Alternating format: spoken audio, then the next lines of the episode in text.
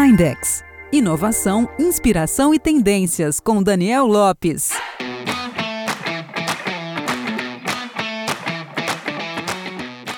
Com tantos novos desafios surgindo junto ao mercado publicitário, a função de chefe de marketing está cada vez mais complicada.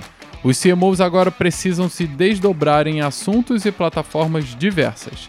Então separamos aqui a lista dos 25 chefes de marketing mais criativos do ano e o motivo pelos quais se destacaram. Quer conhecê-los? A gente te conta agora.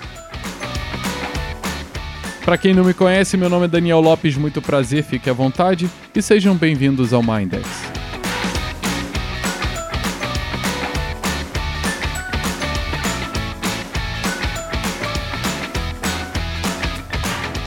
A indústria da publicidade vem sofrendo transformações pelo mundo. O fardo, no entanto, é pesado. Só nos Estados Unidos movimenta atualmente cerca de 221 bilhões de dólares. Desta forma, o trabalho do CMO das grandes empresas ficou ainda maior em escopo, escala e complexidade. Os chefes de marketing precisam não apenas captar a intenção do consumidor cada vez mais fragmentada, mas também serem pioneiros em novos modelos de publicidade. Precisam navegar desde relacionamentos complicados com gigantes da publicidade digital até competir com empresas iniciantes em um marketing, digamos, mais tradicional. Ou seja, precisam se virar como podem e darem conta do recado. Dito isso, trouxemos aqui o ranking da Business Insider, que pelo quarto ano consecutivo nomeia os 25 chefes de marketing mais inovadores do mercado mundial. É bacana observar que isso funciona como um termômetro indicativo das empresas que mais promovem inovação. Afinal, uma andorinha só não faz verão.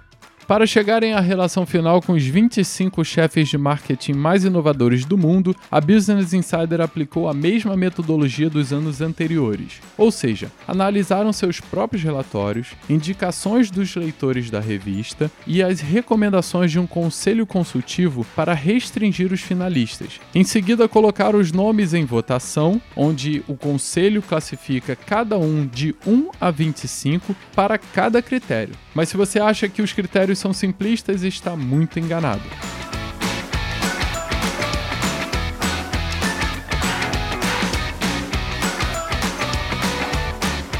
Os critérios são: com que eficácia os executivos se relacionaram com criatividade, ciência e tecnologia em suas campanhas?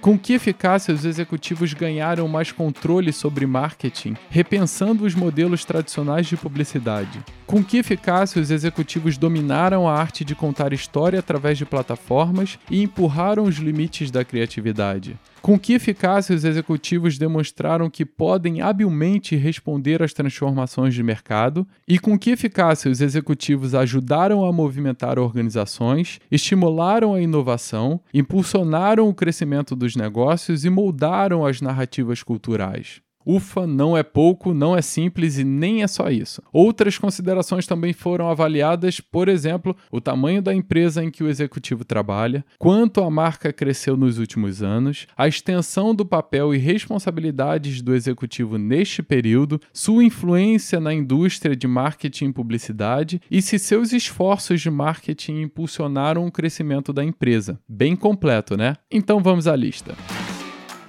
Em 25º, Linda Boff, responsável por humanizar a marca GE, uma tarefa nada fácil para uma empresa com mais de 100 anos. Em 24º, Kristen Lenkel, responsável por reestruturar o board de talentos do grupo JP Morgan Chase. Em 23º, David Rubin, campanhas poderosas e iniciativas ecológicas à frente do The New York Times. Em 22º, Matthew Anderson, fundamental no desenvolvimento de produtos da gigante de streaming Roku. Em 21º, Todd Kaplan, à frente da Pepsi, cercou a principal sede da Coca-Cola em Atlanta com uma impactante campanha à base de outdoors. Em 20 Meredith Verdome, conduziu a primeira campanha unificada e reposicionou a marca Bank of America. Em 19 Chris Capossela, promoveu a campanha da Microsoft focada em inclusão, acessibilidade, diversidade e capacitação. Em 18º, Gail Tiford, responsável por reposicionar a marca JJ International, agora focada em bem-estar e hábitos saudáveis. Em 17, Kelly Campbell, em dois anos à frente do marketing da Hulu, cresceu a base de assinantes em 64%. Em 16, Diego Scott. Diversidade tem sido o foco do executivo da Verizon, tanto na publicidade quanto no gerenciamento interno. Em 15, Todd Wiseman liderou a maior campanha da marca Dunkin', tirando donuts do nome para impactar a geração dos millennials. Em 14, Gretchen segue Fleming. Na L'Oréal garantiu que os produtos de beleza refletissem a diversidade de seus clientes. Em 13, Rick Gomes conduziu o melhor desempenho da Target em mais de uma década, com pesquisas quantitativas e qualitativas junto ao seu consumidor.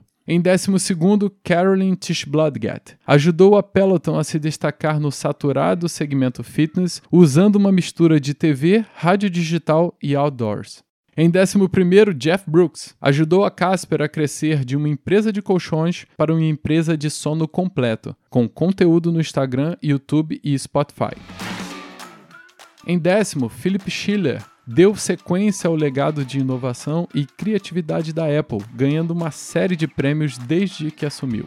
Em nono, Marisa Talberg conduziu campanhas divertidas e lançou o Nachos Fries, produto de maior sucesso da marca Taco Bell.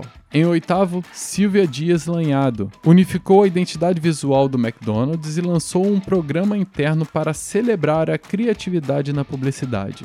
Em sétimo, Raja Rajamanar, numa estratégia bem ousada, lançou a identidade sonora de Mastercard e retirou o nome da logo. Em sexto, Mark Pritchard, executivo referência no mercado, conduziu a P&G em campanhas de cunho social, como masculinidade tóxica e direitos dos transgêneros. Em quinto, Jill Baskin deu uma nova vida aos produtos da marca Hershey's, aproximando as equipes de insights, estratégias, design, criação e mídia. Em quarto, Chris Spadaccini esteve à frente da HBO, onde conduziu campanhas de Game of Thrones até no Super Bowl. Agora ficará responsável por todo o grupo Warner. Em terceiro, Marcel Marcondes o brasileiro fez a Bembev se tornar a primeira empresa de bebida alcoólica a garantir direitos de parcerias com atletas da NBA e da MLB. Em segundo, Dirk Jan Van Hammering foi o principal responsável pela campanha do 30 aniversário da Nike, incluindo a participação de Colin Kaepernick. E em primeiro lugar, Fernando Machado. Considerado um dos mais ousados e criativos, o brasileiro foi responsável por ações polêmicas e impactantes da rede de fast food Burger King. E fechamos com chave de ouro. Dois brasileiros entre os três primeiros da lista é muito legal, né? Agora vale aqui algumas observações que nos servem de recado. Primeiro, a lista possui 10 mulheres e 15 homens, o que nos mostra que elas, as meninas, estão cada vez maiores e mais fortes no mercado. Há uns 10 anos ficaríamos surpresos se tivéssemos duas ou três na lista. O maior recado desta publicação, no entanto, é o fato de que os grandes players reconhecem e valorizam a importância de se investir em inovação sabem que é isso ou não sobreviverão, como por exemplo diversas outras empresas como Kodak, BlackBerry, entre muitas outras.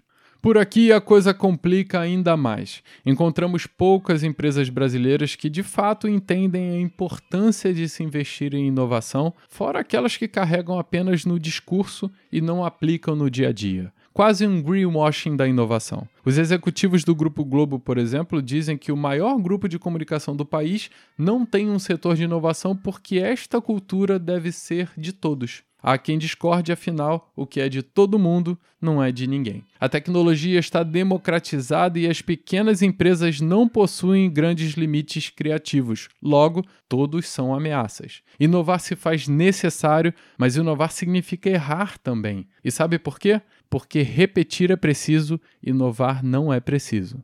Não entendeu? Vou falar de novo. Abre aspas, repetir é preciso, inovar não é preciso. Fecha aspas. Ainda não entendeu? Então pensa nisso, que vale a pena, e qualquer coisa você me chama que eu te explico melhor. Fechado? Quer saber mais sobre essas informações? Todos os meus contatos estão abaixo, aí na descrição. Então passa lá. Se você busca conteúdo, inovação, criatividade e muita inspiração, o seu lugar é aqui no Mindex. Lembre-se sempre de enviar as suas dúvidas e sugestões. Inscreva-se nos canais do YouTube, Spotify e iTunes. Ative as notificações e até o próximo episódio de Mindex.